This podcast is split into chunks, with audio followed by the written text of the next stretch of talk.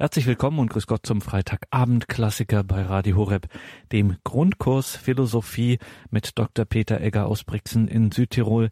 Dieser Grundkurs Philosophie, der uns mit den Weltanschauungen der Ideengeschichte, der Geistesgeschichte hier vertraut macht, was da so alles spekuliert, gedacht, interpretiert wurde und vor allem immer mit einem Blick darauf, wie sich das Ganze denn zum Christentum, zur Kirche verhält. Und seit einiger Zeit sind wir da in sagen wir es so, unruhigen Gewässern. Es ist hier schon einigermaßen brisant, was hier jetzt gerade im Grundkurs Philosophie von Dr. Peter Egger verhandelt wird. Es geht derzeit um den Darwinismus und einen ihrer bedeutendsten Vertreter, dessen Namen Ernst Haeckel man eigentlich noch vielleicht sich dunkel erinnert. In der Schule, da war mal was im Biologieunterricht oder so, aber so prominent ist der Name eigentlich gar nicht heutzutage. Und doch dieser Ernst Haeckel hat eine bedeutende Wirkungsgeschichte entfaltet. Er hat auf viele seiner Zeitgenossen und auch auf die Generationen nach ihm prägend mit seinem Denken eingewirkt, wie wir schon gesehen haben und wie wir gerade heute noch insbesondere sehen werden. Auch die Auseinandersetzung mit dem Christentum, die Auseinandersetzung mit der Kirche stand bei Ernst Haeckel ganz oben auf seiner Agenda. Grundkurs Philosophie bei Radio Horeb und Radio Maria. Wir hören Dr. Peter Egger aus Brixen in Südtirol. Liebe Hörerinnen und Hörer, ich darf Sie auch meinerseits sehr herzlich zu dieser heutigen Sendung begrüßen und ich bedanke mich für die freundlichen Worte der Einführung. Bevor ich mit meinen Ausführungen beginne, darf ich Sie bitten, dass wir miteinander ein Gebet sprechen, damit der Geist Gottes uns durch diese Sendung begleiten möge. Im Namen des Vaters und des Sohnes und des Heiligen Geistes. Amen. Komm, Heiliger Geist, und erfülle die Herzen deiner Gläubigen und entzünde in ihnen das Feuer deiner Liebe. Sende aus deinen Geist und alles wird neu geschaffen und du wirst das Angesicht der Erde erneuern. Dann wenden wir uns an die Mutter Gottes und bitten sie um ihr fürbittendes Gebet. Gegrüßet seist du, Maria, voll der Gnade, der Herr ist mit dir. Du bist gebenedeit unter den Frauen und gebenedeit ist die Frucht deines Leibes, Jesus. Heilige Maria, Mutter Gottes, bitte für uns Sünder, jetzt und in der Stunde unseres Todes. Amen. Dann wenden wir uns auch an die Engel und bitten sie um ihren Schutz und um ihr Geleit. Engel Gottes, unsere Beschützer, denen des höchsten Vaterliebe uns anvertraut hat, erleuchtet, beschützt, regiert und leitet uns. Amen. Und schließlich wenden wir uns noch an einige Heilige und Selige, die sich in besonderer Weise mit philosophischen Fragen aus christlicher Sicht beschäftigt haben.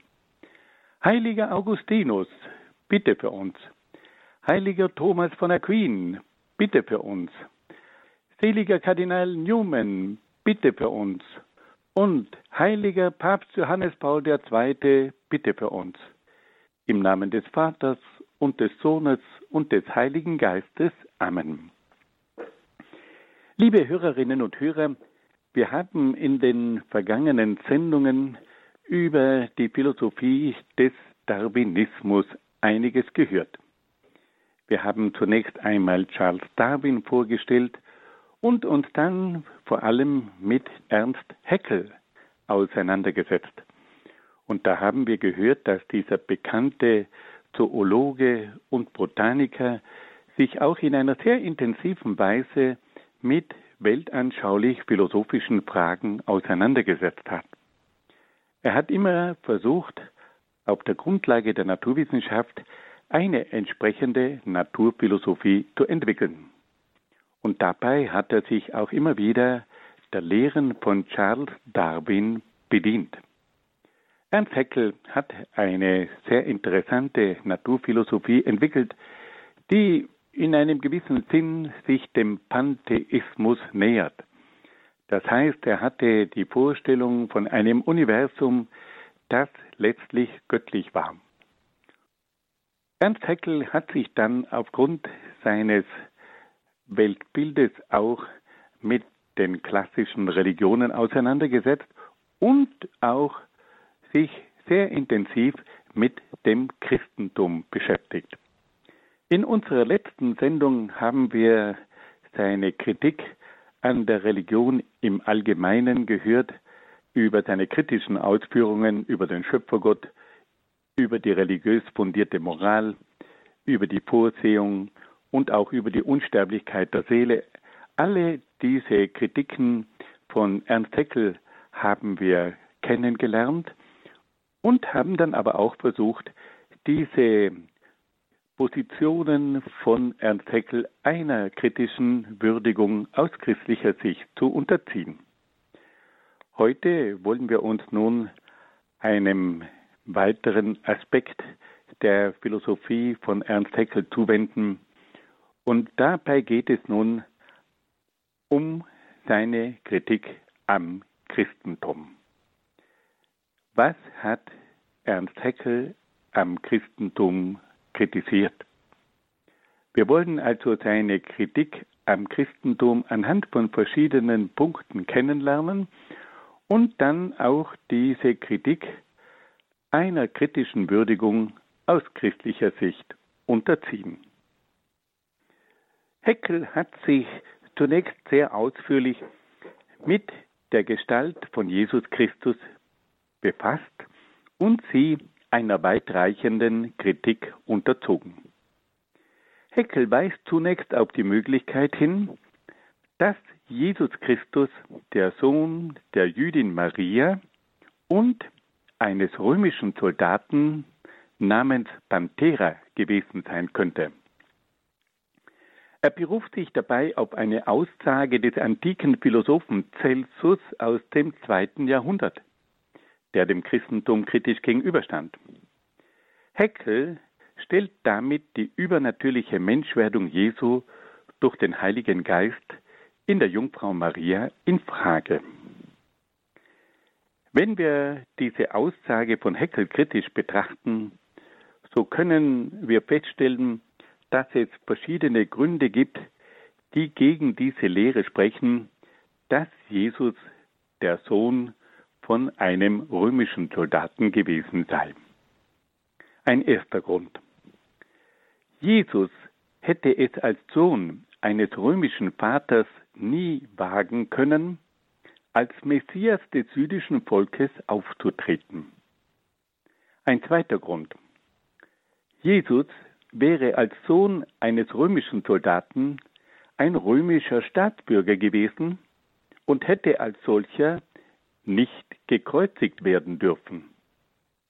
Ein dritter Grund. Das Abbild Jesu auf dem Turiner Grabtuch dessen Echtheit von vielen Experten überprüft wurde, weist Jesus eindeutig als einen Vertreter der sephardischen Juden aus, die damals in Palästina gelebt haben. Diese Gründe sprechen ganz klar gegen die Lehre von Celsus und lassen erkennen, dass Jesus Christus nicht der Sohn des römischen Soldaten Panthera und der Jüdin Maria war. Es ist also abwegig zu behaupten, dass Jesus der Sohn eines römischen Soldaten gewesen sei. Heckel setzt sich dann auch mit der Persönlichkeit Jesu Christi auseinander. Er bezeichnet Jesus als einen edlen Menschen mit einer hohen Moral, der die allgemeine Nächstenliebe gepredigt habe. Er bezeichnet ihn aber auch als einen Schwärmer. Heckel betrachtet also Jesus als einen Edelmenschen und einen Idealisten, der von der Wirklichkeit abgehoben war. Auf diese Weise bringt Heckel zum Ausdruck, dass Jesus trotz seiner edlen Absichten im Grunde nicht ernst genommen werden kann. Wenn wir diese Aussagen von Heckel kritisch hinterfragen, so können wir feststellen, dass Jesus alles andere als ein utopischer Schwärmer war. Jesus kennt die Schwäche und Bosheit des Menschen. Er weiß, dass der Mensch oft das Gute will, aber nicht die Kraft hat, es zu verwirklichen. Jesus sagt unmissverständlich, der Geist ist zwar willig, aber das Fleisch ist schwach. Jesus weist darauf hin, dass die Natur des Menschen von ihrem Wesen her begrenzt und voller Schwächen ist. Jesus weiß aber auch, dass im Menschen viel Bosheit steckt. Er lokalisiert das Böse im Innersten des Menschen, nämlich in seinem Herzen. Er sagt, denn aus dem Herzen kommen böse Gedanken, Mord, Ehebruch, Unzucht, Diebstahl, falsche Zeugenaussagen und Verleumdungen.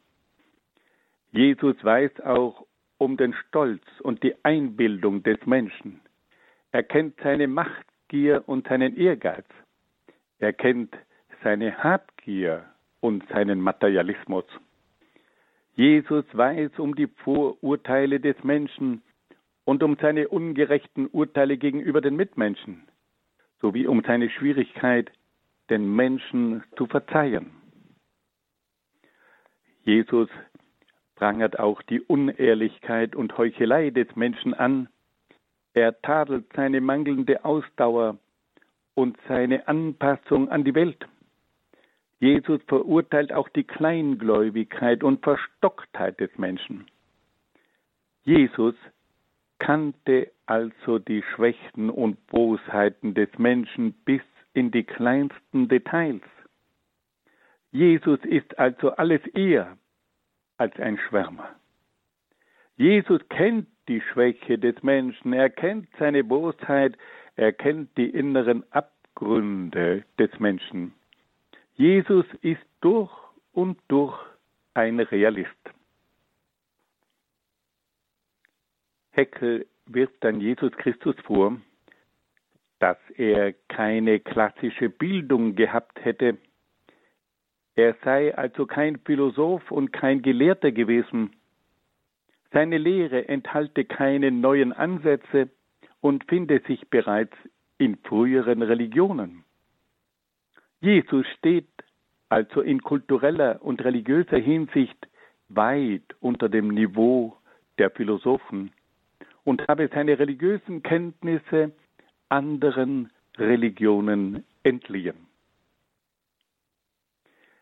Wenn wir diese Aussagen von Heckel kritisch überdenken, so können wir feststellen, dass die Lehren von Jesus Christus die Welt und den Menschen in den letzten 2000 Jahren viel nachhaltiger geprägt haben als die Lehren der Philosophen und Ideologen.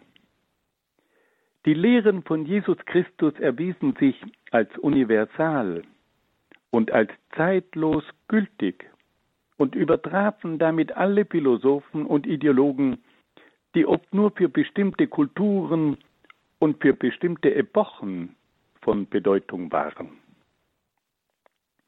Bemerkenswert ist auch die Tatsache, dass die Lehren von Jesus Christus von verschiedenen Philosophen und Ideologen mit aller Gewalt bekämpft wurden. Diese Denker gaben damit zu verstehen, dass die Lehren Jesu eine geistige Macht darstellen, die den Menschen, die Ethik, die Gesellschaft, die Wirtschaft, die Kunst und so weiter veränderten. Sie haben also erkannt, dass von diesem Jesus Christus eine geistige Weisheit und Macht ausging, die der Philosophie oft überlegen war. Diese Denker entwickelten dann ihre eigenen philosophischen Weltanschauungen und Ideologien, die oft in einem radikalen Gegensatz zu den Lehren Jesu standen. Doch regelmäßig führten diese antichristlichen Weltanschauungen und Ideologien die Menschen und die Völker in den Ruin. Dann erkannten die Menschen plötzlich in schmerzhafter Weise die zeitlose Wahrheit und die zeitlose Gültigkeit der christlichen Lehren und Werte. Und immer wieder kam es zur Auferstehung der Lehren Jesu. nach dem Zusammenbruch der weltlichen Reiche, nach dem Zusammenbruch der großen ideologischen Utopien, nach den Katastrophen von Kriegen, die durch Ideologien verursacht worden waren, kam es plötzlich zu einer Götterdämmerung. Und die Götzen der Ideologien stürzten von ihren Sockeln. Und die Menschen erkannten, dass dieser Nazarener, dieser Jesus Christus, den die Ideologen verworfen hatten, doch die eigentliche Gestalt der Menschheitsgeschichte war und die die Welt mehr verändert hatte als jede Philosophie und jede Ideologie. Heckel erklärte dann auch, dass Jesus Christus nicht der Sohn Gottes, sondern nur ein reiner Mensch gewesen sei. Jesus Christus sei ein einfacher Rabbi gewesen. Erst seine Anhänger hätten aus ihm einen Gott gemacht. Wenn wir diese Aussagen von Heckel kritisch hinterfragen, so können wir zunächst feststellen, dass der Glaube an die Gottheit Jesu das Ergebnis von mehrjährigen handfesten Erfahrungen seiner Jünger war. Die Jünger und auch Tausende von anderen Personen erlebten die zahlreichen Wunder Jesu, die vor aller Augen geschahen. Die Jünger erlebten die Austreibung von Dämonen, die sich als okkulte Mächte im Verhalten und in den Aussagen von bestimmten Personen offenbarten. Die Jünger wurden schließlich zu Zeugen des auferstandenen Jesus, der sich nach seinem Tod am Kreuz als Lebender zeigte. Die Jünger hatten große Zweifel an der Auferstehung und konnten zunächst nicht an dieses Ereignis glauben, das allen Gesetzen der Natur und der Logik widersprach. Doch nach mehreren Begegnungen und empirischen Überprüfungen konnten sie sich überzeugen, dass es sich bei der Auferstehung um ein Faktum und nicht um eine Einbildung, eine Halluzination, eine psychologische Erfahrung oder um die Erscheinung eines Geistes handelte. Auf diese Weise gelangten die Jünger zur Überzeugung, dass Jesus von Nazareth über Kräfte verfügte, die weit über die natürlichen Kräfte hinausreichten. Sie erkannten, dass Jesus über Kräfte verfügte, mit denen er die Natur beherrschte und sogar die Gesetze der Natur aufhob. Dieser Jesus von Nazareth war sogar imstande, den Tod zu überwinden. Jesus erwies sich als der Herr über die Natur und über den Tod.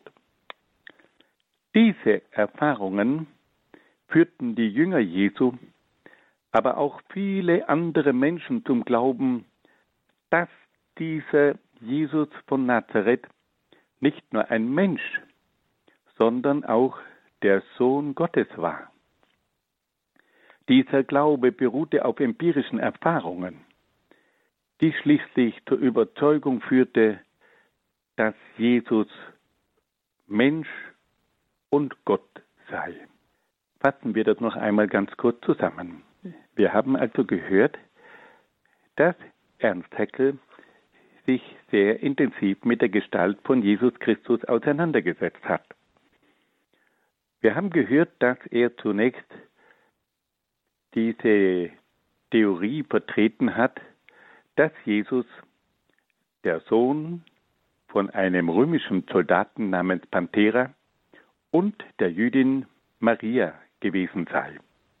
Er stützte sich dabei auf eine Aussage des Philosophen Celsus aus dem zweiten Jahrhundert, der dem Christentum kritisch gegenüberstand.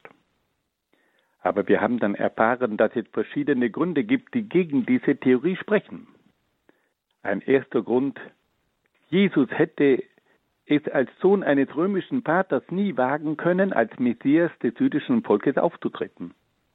Ein zweiter Grund, Jesus wäre als Sohn eines römischen Soldaten ein römischer Staatsbürger gewesen und hätte als solcher nicht gekreuzigt werden dürfen. Ein dritter Grund. Der Abbild auf dem Turiner Grabtuch zeigt ganz deutlich das Antlitz eines sephardischen Juden, der damals in Palästina gelebt hat. Dann haben wir gehört, dass Heckel Jesus als einen edlen Schwärmer bezeichnet hat. Jesus war ein Edelmensch, der die allgemeine Nächstenliebe predigte. Aber Jesus war gleichzeitig ein Utopist, ein Schwärmer. Und deswegen konnte man ihn nicht ernst nehmen. Und da haben wir versucht zu zeigen, dass Jesus Christus alles eher als ein Schwärmer war, sondern dass er die ganzen Abgründe des Menschen bestens kannte und dass er den Menschen mit all seinen Schattenseiten, mit seinen Abgründen, mit seiner Sündhaftigkeit deutlich gesehen hat. Dann haben wir gehört, dass Ernst Haeckel Jesus Christus als einen Mann ohne klassische Bildung beschrieben hat. Jesus Christus hat aber eine Lehre vertreten, die von zeitloser Gültigkeit war und ist. Eine Lehre, die universal orientiert war und dass er damit die Welt mehr verändert hat als alle Philosophen und Ideologen. Die Philosophen und die Ideologen haben oft nur gewisse Epochen bestimmt. Jesus aber zeigte sich als eine Gestalt, die über alle Epochen und Kulturen hinweg wirkte. Dann haben wir gehört, dass Heckel auch Jesus als einen reinen Menschen bezeichnet hat und dass er kein Gott gewesen sein könne. Aber da haben wir darauf hingewiesen, dass sich bei Jesus verschiedenste übernatürliche Kräfte zeigten. Er wirkte Wunder, er trieb Dämonen aus. Er ist dann schließlich vom Tod auferstanden.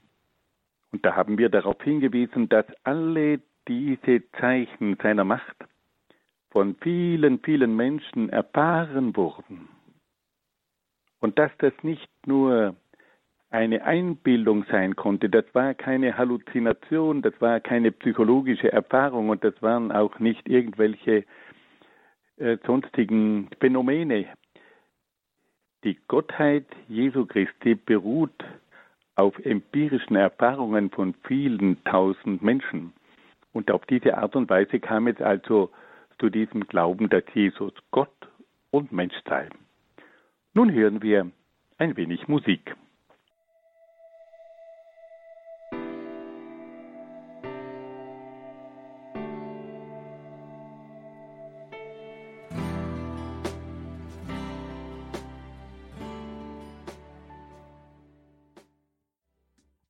Liebe Hörerinnen und Hörer, wir wollen nun mit unserer Vorstellung von Ernst Haeckel fortfahren und uns mit seiner Kritik am Christentum auseinandersetzen.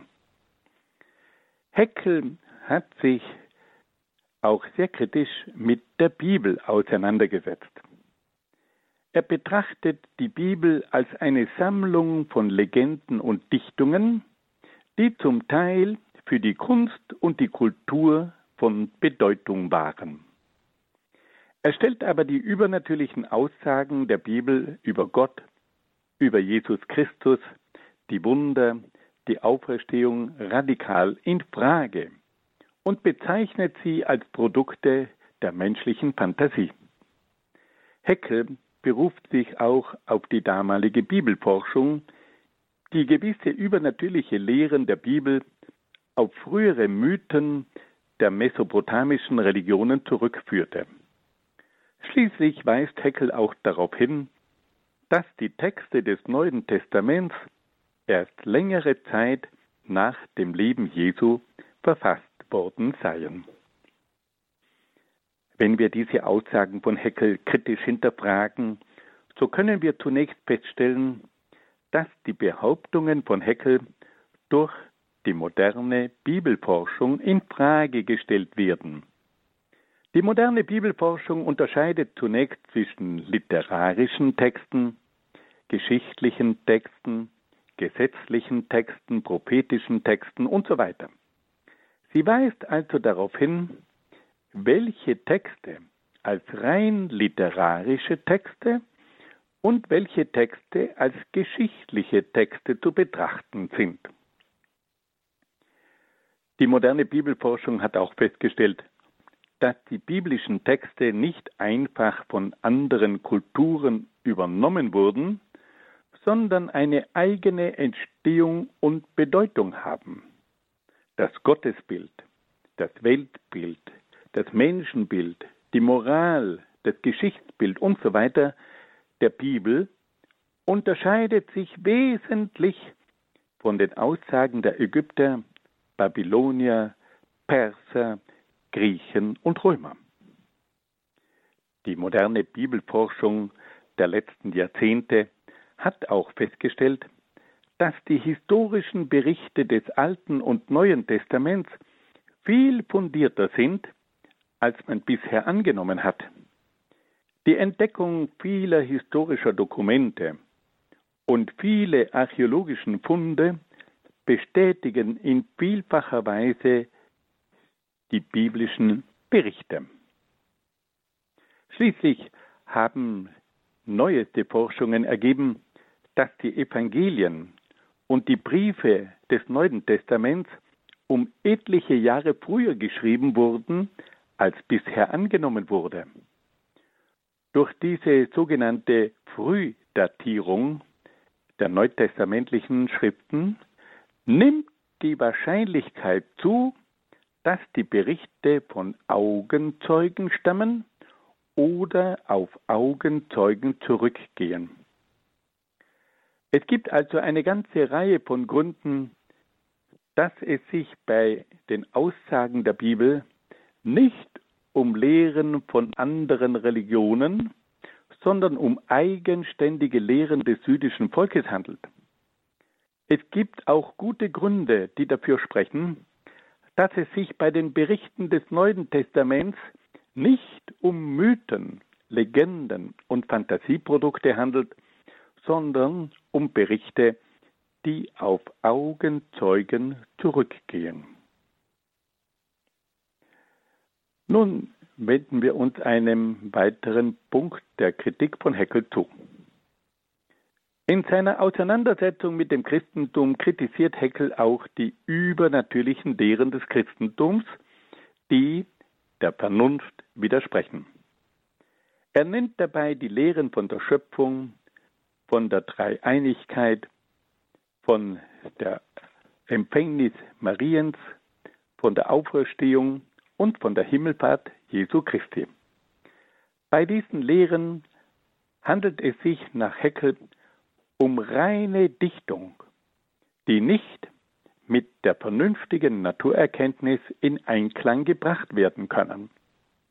Die vernünftige Wissenschaft muss sie als Erzeugnisse des Aberglaubens verwerfen. Versuchen wir nun, diese Punkte im Einzelnen etwas zu betrachten. Heckel kritisiert die Schöpfung und lehrt, dass der Kosmos ewig und unendlich sei.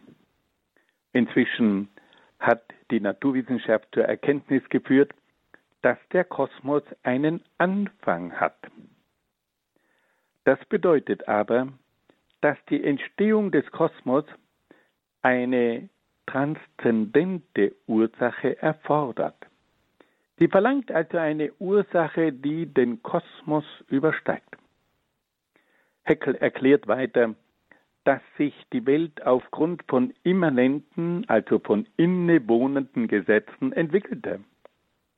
Inzwischen hat die Naturwissenschaft erkannt, dass die immanenten Ursachen nicht ausreichen, um die Evolution der Welt zu erklären. Es ist aufgrund der wissenschaftlichen Erkenntnisse unmöglich, die Welt ohne eine höhere Intelligenz zu erklären. Heckel kritisiert auch die Dreifaltigkeit und lehrt, dass es sich dabei um eine theologische Konstruktion handle. Die Lehre von der Dreifaltigkeit ist aber keine theologische Konstruktion, sondern die logische Folgerung aus der Gottheit Jesu Christi und der Gottheit des Heiligen Geistes. Wenn Jesus Christus und der Heilige Geist aus Gott hervorgegangen sind, dann bilden sie mit Gott dem Vater eine dreifaltige Einheit. Auf diese Weise gibt es also den einen Gott, der in seinem Inneren aus drei Personen besteht. Der bekannte ägyptisch-libanesische Jesuit Henri Boulant hat die Dreifaltigkeit mit einem genialen Vergleich aus der Naturwissenschaft erläutert. So wie das eine Atom in seinem Inneren aus mehreren Teilen besteht, so besteht der eine Gott in seinem Inneren aus mehreren Personen. Die Dreifaltigkeit ergibt sich also aus der Gottheit Jesu und aus der Gottheit des Heiligen Geistes. Wenn Jesus Gott ist, dann kommt er aus Gott.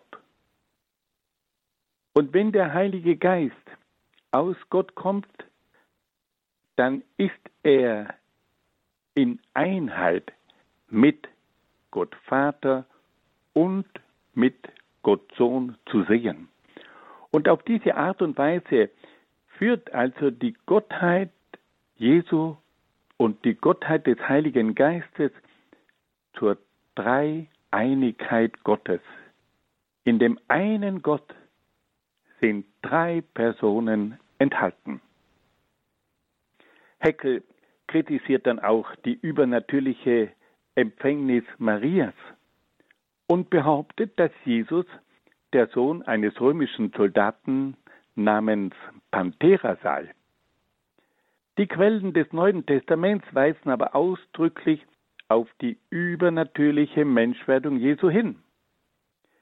Diese übernatürliche Menschwerdung lässt sich mit der göttlichen Natur Jesu begründen. Wenn Jesus Gott und Mensch ist, dann muss er auch einen göttlichen und einen menschlichen Ursprung haben. Er muss dann aus Gott hervorgegangen sein und von einer Frau empfangen und geboren worden sein. Damit wird auch der christliche Glaube an die Empfängnis und die Geburt Jesu durch die Jungfrau Maria zugänglich. Heckel kritisiert dann auch die Auferstehung Jesu und erklärt, dass eine Auferstehung von den Toten allen Naturgesetzen widerspreche.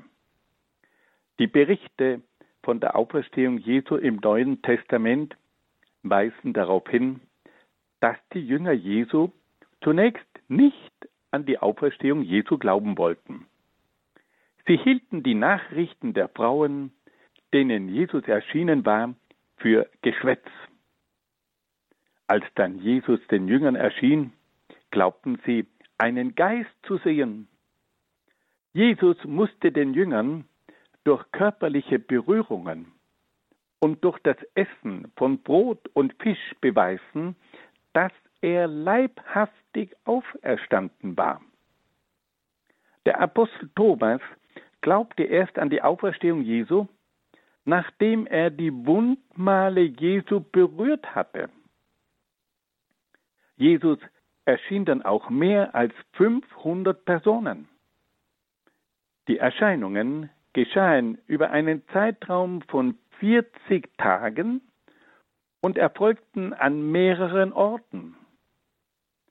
Der Glaube an die Auferstehung Jesu beruht also auf mehrfachen Begegnungen an verschiedenen Orten über einen längeren Zeitraum, bei denen sich die Jünger und Hunderte von Personen von der Auferstehung Jesu überzeugen konnten. Heckel kritisiert schließlich auch die Himmelfahrt Jesu. Aber auch in diesem Fall haben wir es mit einem Ereignis zu tun, das in einem geschichtlichen Bericht eingebettet ist. Die Jünger begaben sich mit Jesus auf den Ölberg, wo es zur Himmelfahrt kam. Anschließend kehrten die Jünger wieder zum Abendmahlsaal in Jerusalem zurück. Im Neuen Testament wird ausdrücklich darauf hingewiesen, dass Jesus vor den Augen der Apostel emporgehoben wurde und dass die Apostel unverwandt ihm nach zum Himmel emporschauten. Es handelte sich also um ein Ereignis, das sich vor Augenzeugen abgespielt hat. Fassen wir das noch einmal ganz kurz zusammen. Wir haben gehört, dass Heckel die Bibel kritisiert hat und dass er sie als eine Sammlung von Mythen und Legenden bezeichnete. Heckel hatte auch die Vorstellung, dass es sich bei den Lehren der Bibel um Lehren aus anderen Religionen handelte und dass man sich dabei auf frühere Mythen der mesopotamischen Religionen stützte.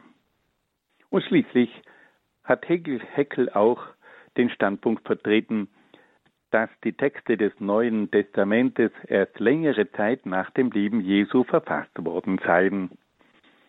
Und dazu haben wir gehört, dass die Aussagen der modernen Bibelforschung darauf hinweisen, dass man beim Neuen Testament sehr wohl unterscheiden kann, ob es sich dabei um literarische oder um geschichtliche Texte handelt.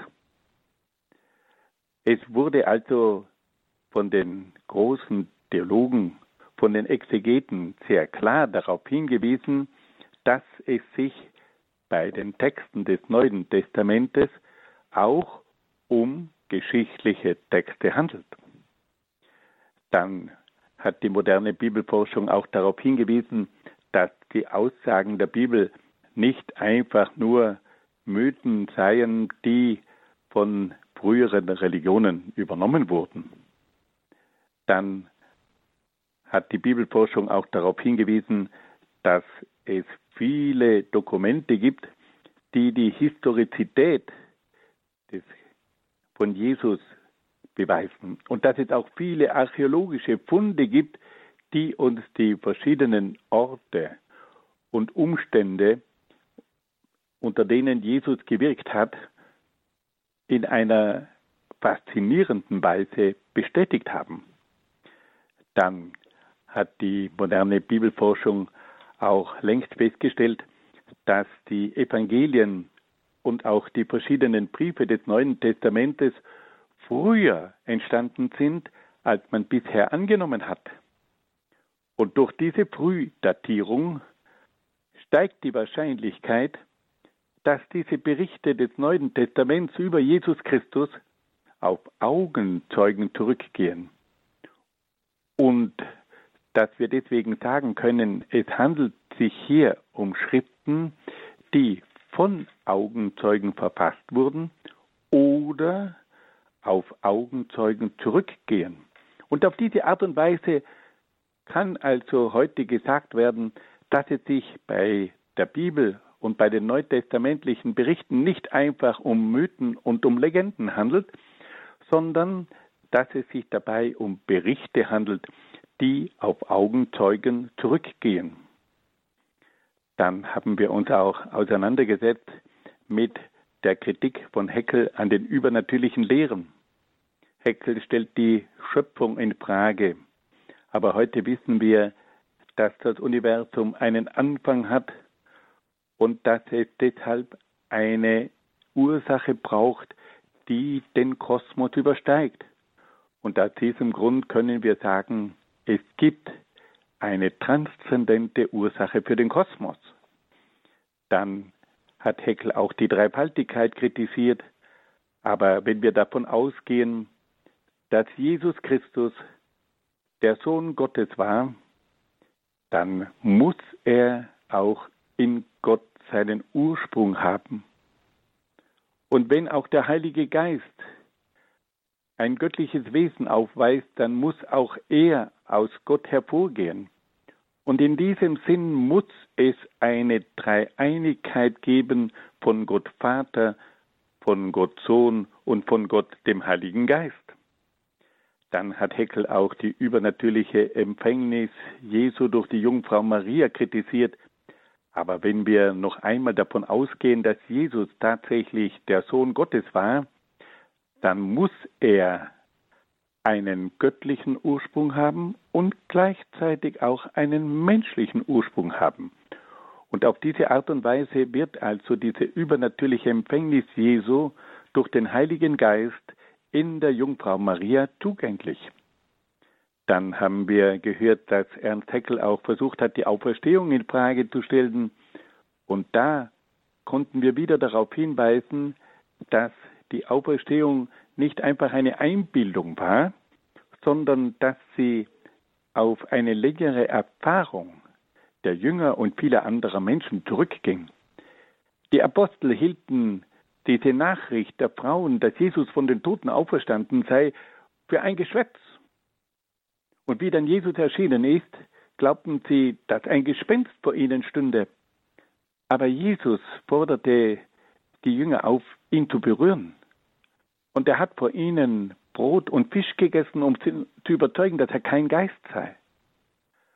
Und auch andere Gestalten, insgesamt über 500 Menschen, sind dem Auferstandenen begegnend. Und auf diese Art und Weise ist sie zur Überzeugung gekommen, dass es eine Auferstehung Jesu gegeben hat. Und schließlich haben wir auch von der Himmelfahrt gesprochen. Auch dieses Ereignis ist in einen geschichtlichen Kontext eingebettet. Die Jünger begaben sich mit Jesus auf den Ölberg und dort ist Jesus vor ihren Augen in den Himmel aufgenommen worden und im Bericht heißt es, dass sie ihm unverwandt nachschauten. Dieses Ereignis fand also vor Augenzeugen statt. Nun hören wir wieder ein wenig Musik.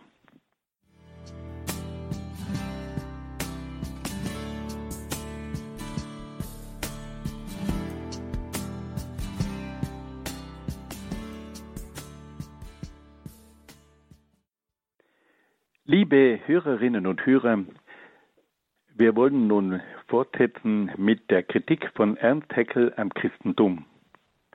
In seiner Auseinandersetzung mit dem Christentum unterzieht Haeckel schließlich auch die katholische Kirche einer massiven Kritik.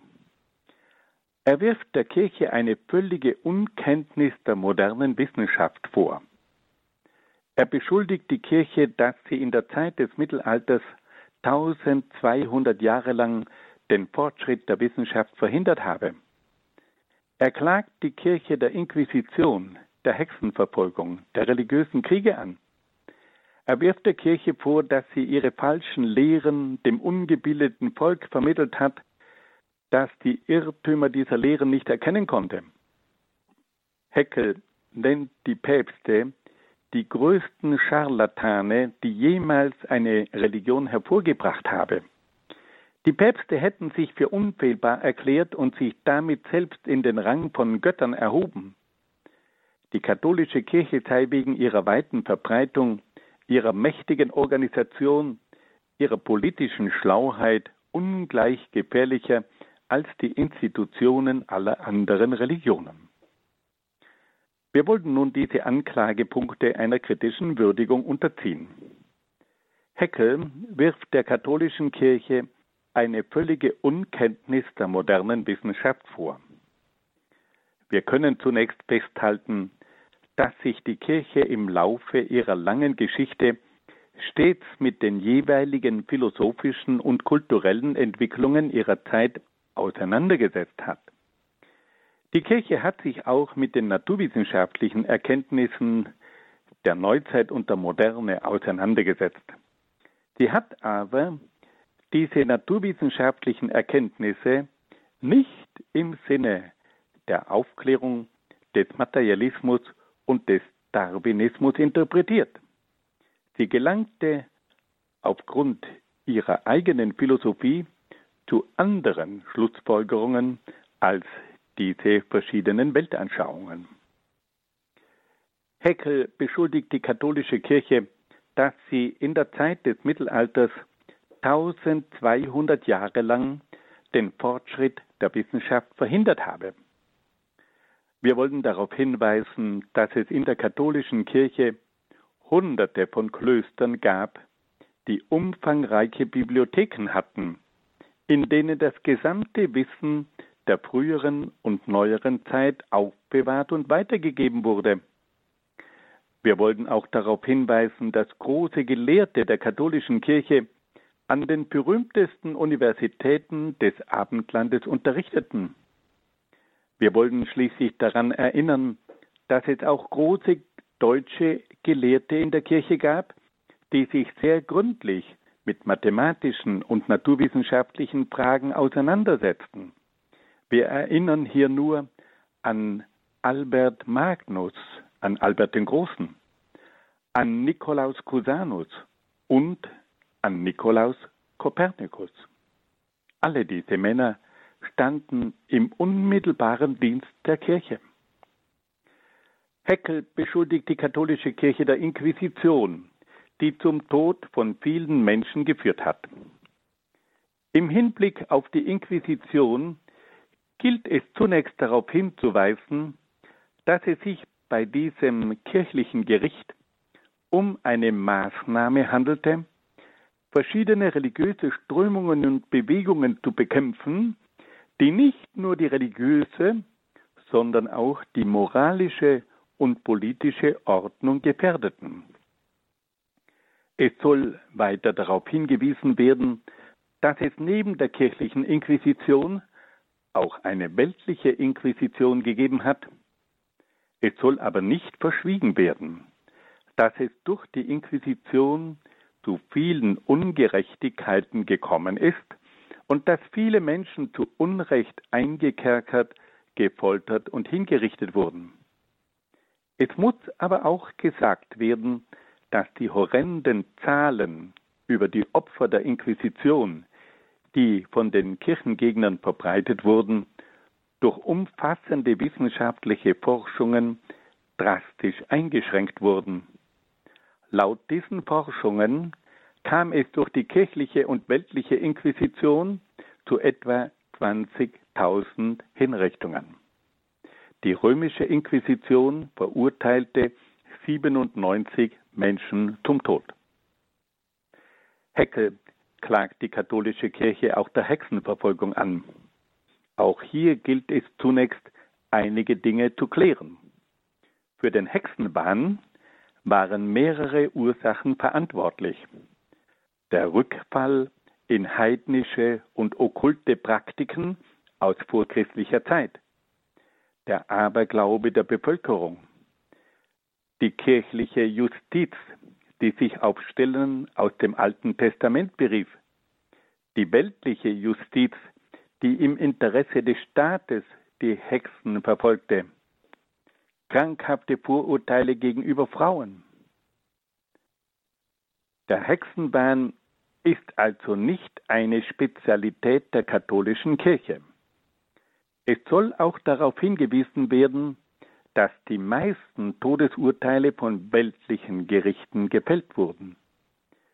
Dennoch soll nicht verschwiegen werden, dass die katholische Kirche eine Mitschuld an den Hexenprozessen trifft.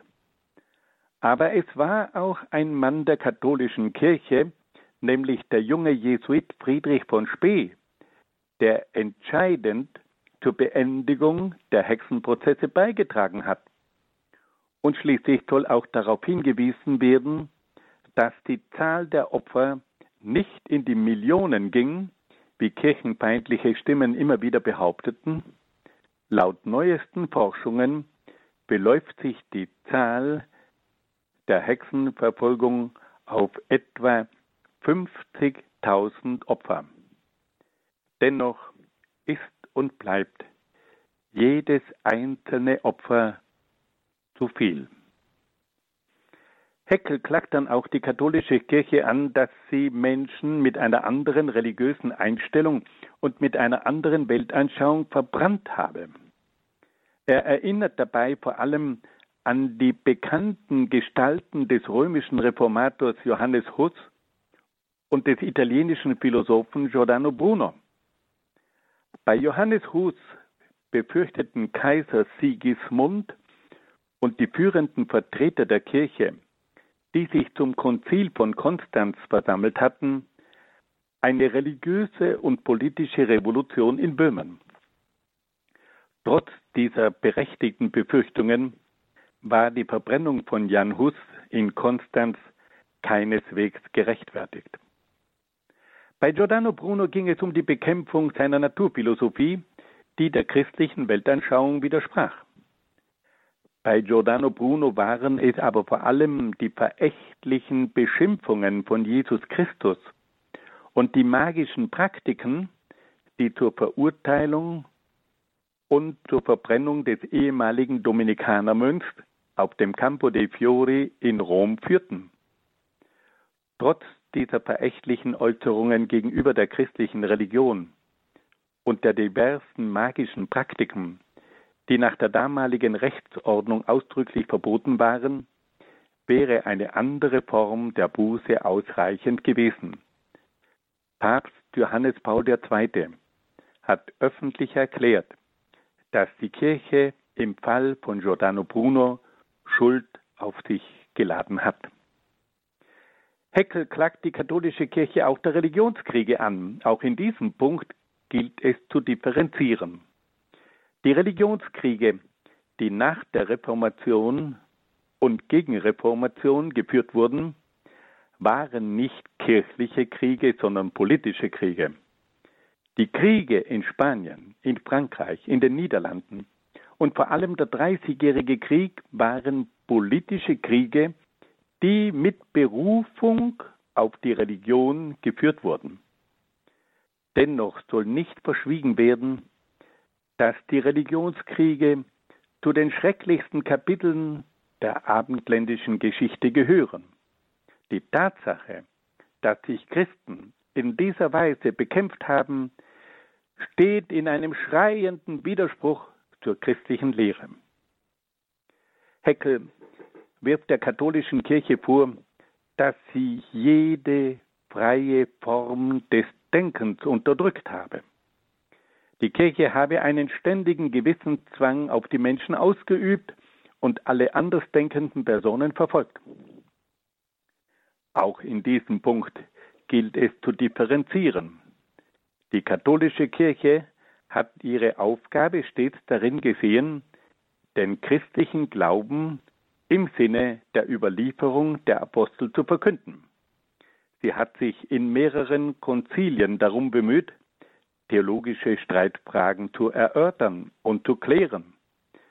Sie hat sich bei diesen Konzilien auch darum bemüht, die christlichen Glaubenswahrheiten im Sinne von Dogmen festzulegen um auf diese Weise die Einheitlichkeit der christlichen Lehre zu gewährleisten. Es handelt sich dabei um einen Vorgang, der bei allen religiösen und weltanschaulichen Bewegungen und Institutionen zu beobachten ist. Das Problem beginnt dann aber beim Umgang mit Menschen, die diese Lehren nicht teilen. Und hier hat nun die katholische Kirche eine gewisse Schuld auf sich geladen, indem sie andersdenkenden Menschen oft nicht den nötigen Freiraum gelassen hat, um ihre eigenen, ihren eigenen religiösen und weltanschaulichen Überzeugungen anzuhängen. Es soll aber auch gesagt werden, dass auch die neueren Weltanschauungen wie die Aufklärung, der Materialismus, der Marxismus und der Darwinismus versuchen, die Lehren der katholischen Kirche zu kritisieren und zu diskreditieren. Von Toleranz und Humanität ist dann bei diesen Weltanschauungen oft nicht allzu viel zu spüren.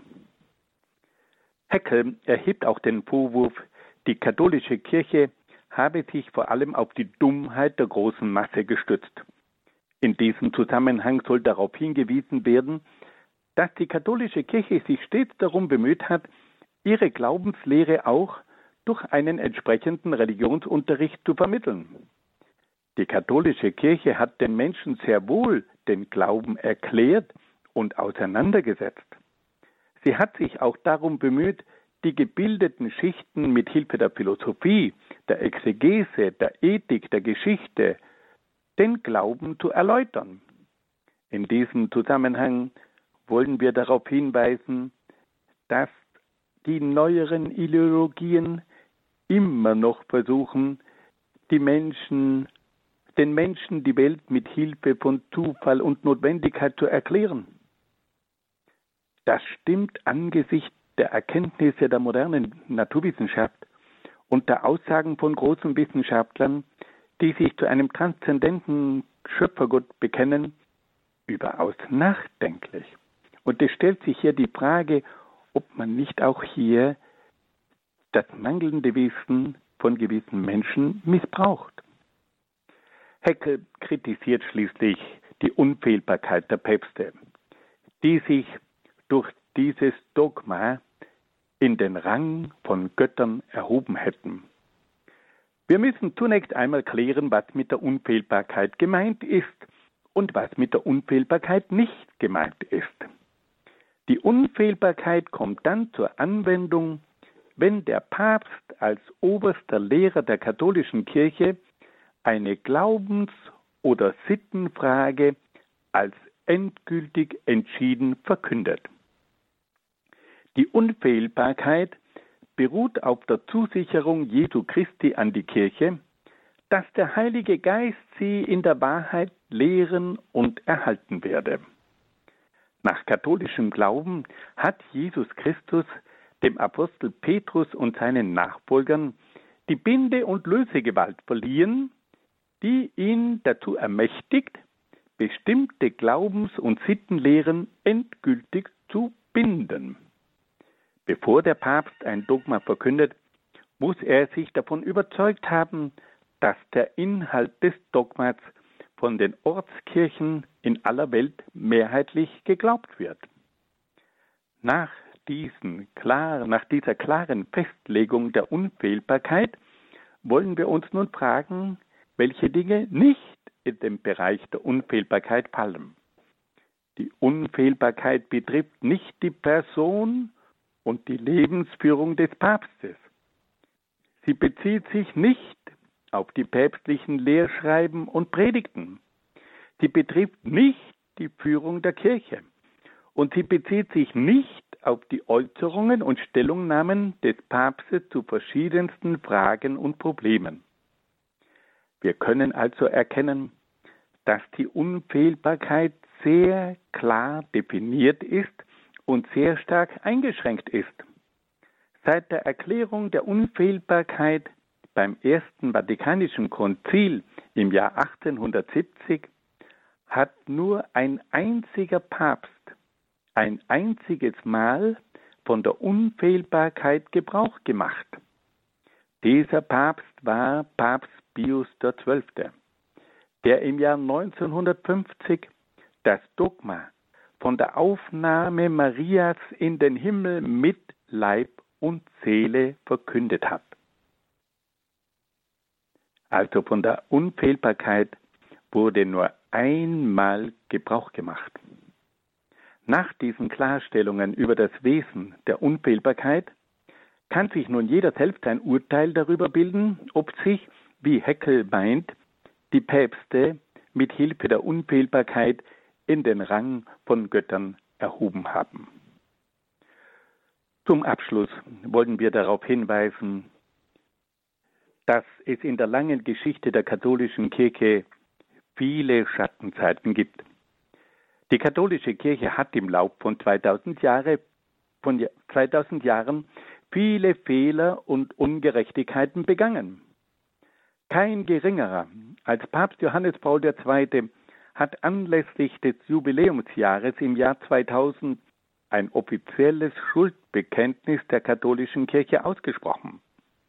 Gleichzeitig dürfen wir aber auch darauf hinweisen, dass die katholische Kirche im Laufe ihrer 2000-jährigen Geschichte auch sehr viel Gutes gewirkt hat. Sie hat durch ihren Einsatz im geistlichen, moralischen, kulturellen, sozialen Bereich entscheidend zur positiven Entwicklung der Menschheit beigetragen. Die Kirche hat durch ihre unermüdliche Seelsorge, ihre moralischen Grundwerte, ihre Förderung der Kultur und ihren sozialen Einsatz Milliarden Menschen gebildet, gefördert und gerettet. Angesichts dieser Tatsache müssen wir sagen, dass die vielfachen Anklagen von Ernst Haeckel gegen die katholische Kirche oft eine gewisse Einseitigkeit aufweisen. Ein Naturwissenschaftler vom Rang eines Ernst Haeckel hätte sich in mancherlei Hinsicht um ein differenzierteres Urteil bemühen müssen. Am Ende dieser kritischen Würdigung der verschiedenen Kritiken von Ernst Haeckel am Christentum und an der katholischen Kirche müssen wir feststellen, dass es sich bei den Kritiken von Haeckel um eine Attacke gegen das Christentum und die katholische Kirche handelt, die oft, wie man fast spüren und meinen möchte, die Abschaffung des Christentums und der katholischen Kirche zum Ziel hat. Die verschiedenen Kritiken von Ernst Haeckel gehören bis heute zur üblichen Kritik der Gegner des Christentums und der katholischen Kirche. Fassen wir das noch einmal ganz kurz zusammen. Wir haben nun gehört, dass Ernst Haeckel zum Schluss auch die katholische Kirche noch einer gründlichen Kritik unterzogen hat. Und da haben wir nun gehört, dass er der katholischen Kirche die Unkenntnis der modernen Wissenschaft vorgeworfen hat. Wir haben versucht zu zeigen, dass sich die katholische Kirche sehr wohl auch mit den kulturellen und wissenschaftlichen Entwicklungen befasst hat, aber dass sie dabei zu anderen Schlussfolgerungen gekommen ist als die verschiedenen Weltanschauungen der Aufklärung des Materialismus und des Darwinismus. Heckel hat dann auch von einer Verhinderung des wissenschaftlichen Fortschritts durch die Kirche gesprochen. Aber wir konnten darauf hinweisen, dass die Kirche immer wieder auch eine Stätte der Bildung und der Kultur war. Und dass es auch in der Zeit des Mittelalters sehr wohl kirchliche Männer gegeben hat, die sich auch mit mathematischen und naturwissenschaftlichen Fragen beschäftigt haben.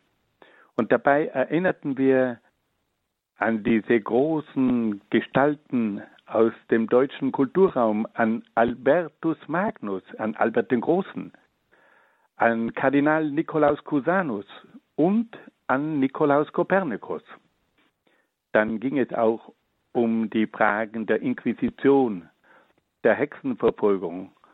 Und dabei haben wir versucht darauf hinzuweisen, dass die Inquisition und die Hexenverfolgung nicht nur eine katholische Spezialität waren, sondern dass es sich dabei um Bewegungen handelte, die also verschiedenste Ursachen hatten und dass es neben der kirchlichen Inquisition eben auch die weltliche Inquisition gegeben hat.